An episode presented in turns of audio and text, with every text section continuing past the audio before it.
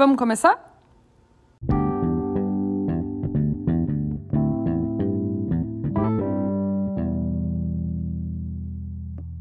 Bom dia, pessoal, e bem-vindos a mais um episódio do Café com a Nina. Meu nome é Nina Delecole e eu trabalho com desenvolvimento pessoal e profissional. E esse é um espaço onde a gente fala sobre autoconhecimento, sobre mudanças, sobre as escolhas que a gente faz nessa vida corrida que a gente vive e nesse cotidiano no qual a gente nem sempre consegue parar para pensar. O meu objetivo aqui é trazer assuntos que nos ajudem a enxergar as coisas de uma maneira um pouquinho diferente. Quem sabe assim nos dá uma perspectiva diferente sobre as nossas vidas também. Hoje a gente vai falar sobre um assunto universal, uma coisa a qual todos nós estamos sujeitos diariamente, uma coisa com a qual alguns de nós lidamos melhor e outros pior, mas da qual não tem como escapar, que é a crítica. Vamos lá, gente. Crítica é aquele negócio pode muito bem ser desconfortável, às vezes tão desconfortável, de, dependendo de quem está criticando, de qual é a área da nossa vida que está sendo criticada, do tamanho do apreço que a gente tem pelo objeto da crítica, que a gente tenta até evitar. A gente pode sentir que a crítica fere não só o objeto dela em si, mas também o nosso próprio valor como pessoa. Se a gente parar para pensar, pode ser que a conclusão de que a gente chegue seja essa, né? Mas a gente também sabe que é muito difícil crescer, melhorar, sem ter um feedback externo do que a gente está fazendo de errado e podia estar tá fazendo melhor. A melhoria sempre vai depender de treino e repetição. Quanto mais a gente repete uma coisa, melhor a gente se torna nela. Mas se a gente repetir uma coisa mil vezes, sem nunca parar para avaliar a maneira como essa coisa está sendo feita, a gente não vai sair do lugar. E essa avaliação ela é interna, mas ela é externa também, do olhar crítico do outro sobre nós. Todo mundo é o tempo todo crítico e criticado, mesmo quando as críticas que a gente faz não são externadas. A gente passa o dia todo tendo opiniões, algumas a gente externa e outras não. E isso acontece com os outros em relação a nós também. Eu quero que tu pense em como tu te sente quando tu é alvo de crítica. Aquela crítica dura, ou às vezes nem tão dura, mas completamente inesperada, fisicamente. Como é que tu te sente? Rola uma tensão no corpo, tu fica meio agitado, um pouco inquieto na cadeira? Pois é, todo mundo sabe que feedback é importante, mas eu não conheço ninguém que gosta de ser criticado. Aliás, eu li uma frase que dizia que crítica é tipo exercício físico, a gente sabe que precisa, mas nem sempre é confortável. A verdade, gente, é que quando a gente tem medo de ser criticado, a gente acaba se escondendo, não se expondo, e, consequentemente, a gente perde oportunidades. Pode ser de trabalho ou simplesmente de conexão humana. O medo de se expor, de ficar emocionalmente descoberto, quando ele é muito grande,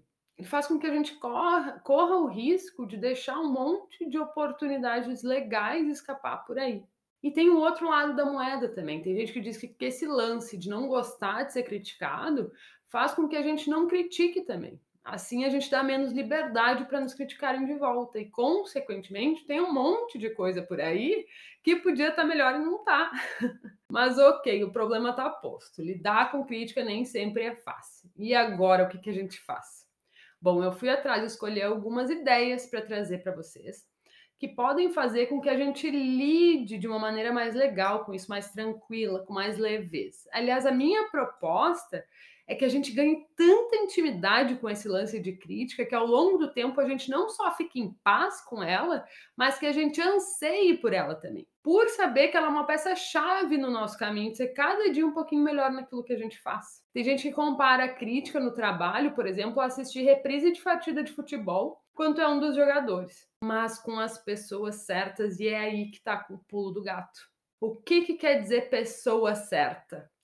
Se isso ajuda a discernir o que é uma crítica útil e o que pode ser deixado de lado, como é que a gente faz isso? Eu ouvi o Steven Dubner falando sobre isso de uma maneira legal. Ele é um autor e ele tem um podcast chamado No Stupid Questions, que aliás eu indico para quem quiser ouvir. Pensa no universo de pessoas que dividem um tempo contigo e que têm acesso a ti para emitir uma crítica. Eu quero que para esse assunto específico que a gente está tratando hoje, tu divida todas essas pessoas em três grupos. O grupo de crítica aleatório, o grupo que a gente vai chamar de rede de apoio e o terceiro que a gente vai chamar de rede de confiança. O primeiro grupo, de críticos aleatórios, é o grupo daquelas pessoas cuja opinião tu não pediu e com a qual tu não te importa.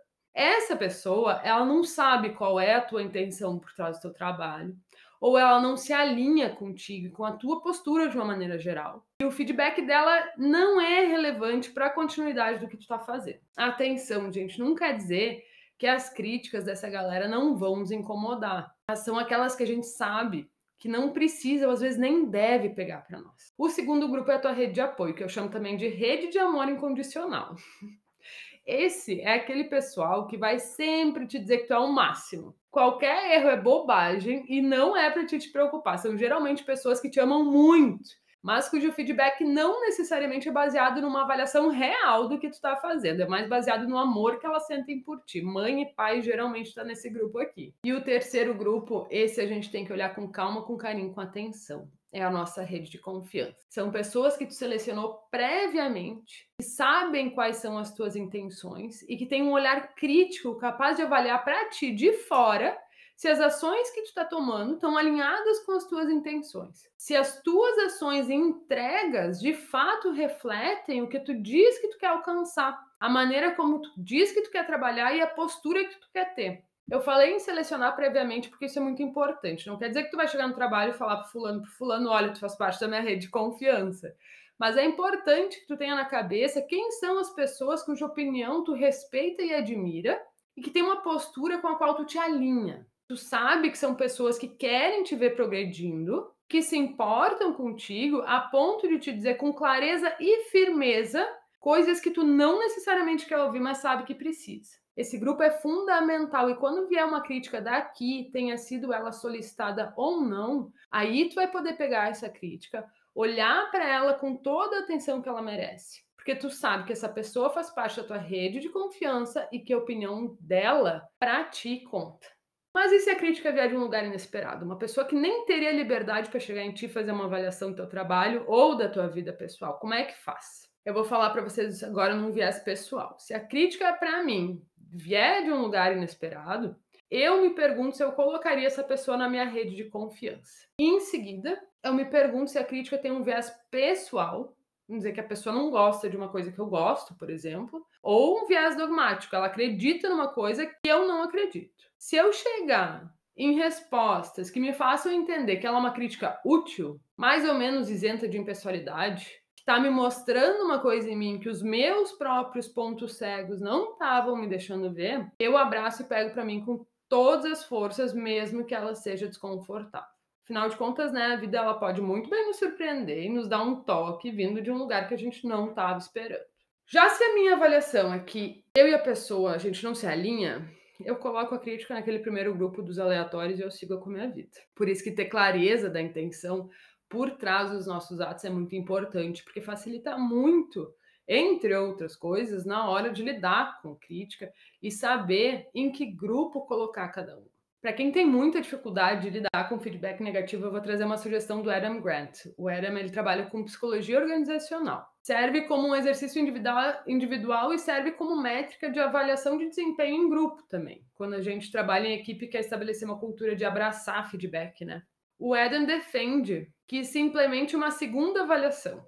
Quando alguém te dá um feedback negativo, tu te dá uma nota a como tu reagiu a essa crítica, de 0 a 10. O quanto eu tô conseguindo transformar essa informação, que até pode ser desconfortável, mas que pode muito bem também ser útil, em um dado para o meu próximo passo ou para como eu vou executar essa mesma tarefa no futuro. Eu acho legal essa estratégia porque ela te dá a oportunidade de um resultado final positivo se tu lidar bem com a crítica, né?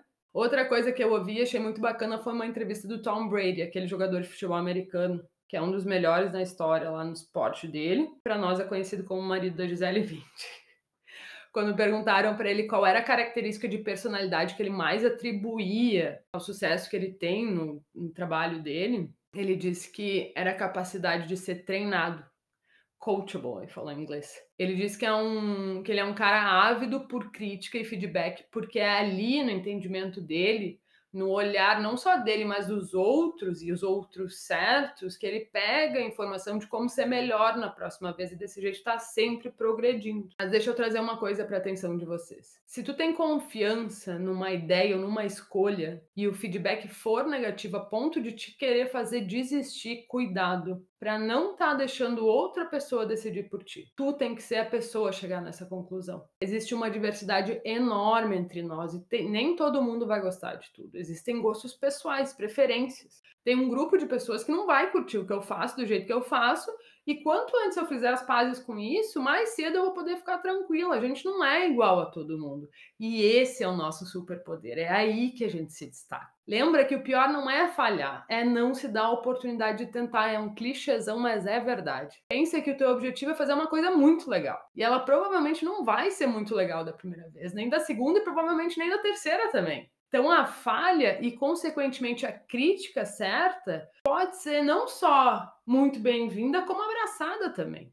E para fechar, deixa eu te dizer que se tu tem medo de te sentir exposto por uma falha, lembra que pessoas se conectam com pessoas, o pacote todo. As falhas estão inclusas. É muito na falha do outro que a gente se enxerga. E isso vale para os dois lados, para a gente e para o outro também. Eu espero que vocês tenham gostado muito desse papo. Eu estou, é claro, muito aberta a críticas e sugestões. Eu quero que a gente continue essa conversa lá pelo Instagram. Meu arroba é Nina Delecole. Para quem não me segue, eu estou te esperando lá. E para quem quiser um acompanhamento individual no momento de tomada de decisão, de revisão de escolhas, ou tiver no momento de transição, vem falar comigo, me manda uma mensagem no Instagram. É isso que eu faço todos os dias e vai ser um prazer te acompanhar. Um beijo e até!